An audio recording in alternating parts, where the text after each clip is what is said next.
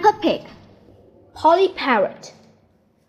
Peppa and her family are visiting Granny Pig and Grandpa Pig. Granny Pig, Grandpa Pig, Gangy Egg, Wobble Egg.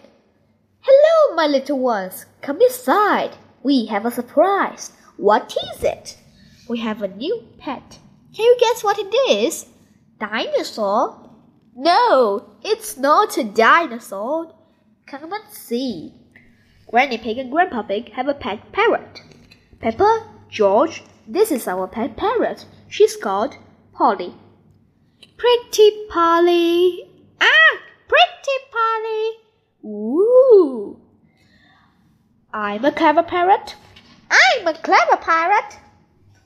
Mummy, why does Polly copy everything that Granny says? That's what parrots do. I'll show you. Hello, Polly.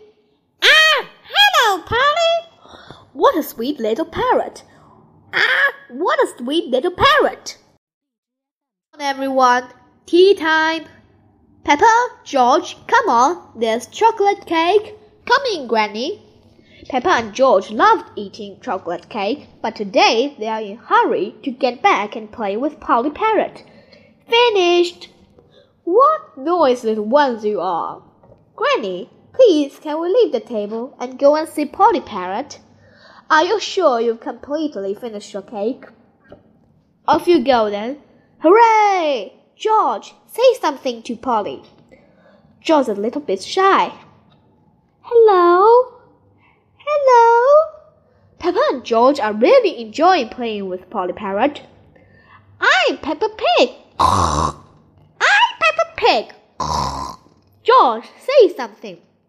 Peppa and George are pretending to be parrots. I'm Polly Parrot. Peppa is thinking of something else to say to Polly Parrot. I'm a noisy parrot. I'm a noisy parrot. Peppa, George, have you been playing with Polly? Yes, Granny. Polly is just a sweet parrot. Yes, Granny. I'm a clever parrot. Ah, I'm a noisy parrot.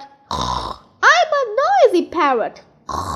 Oh, oh my word. The end.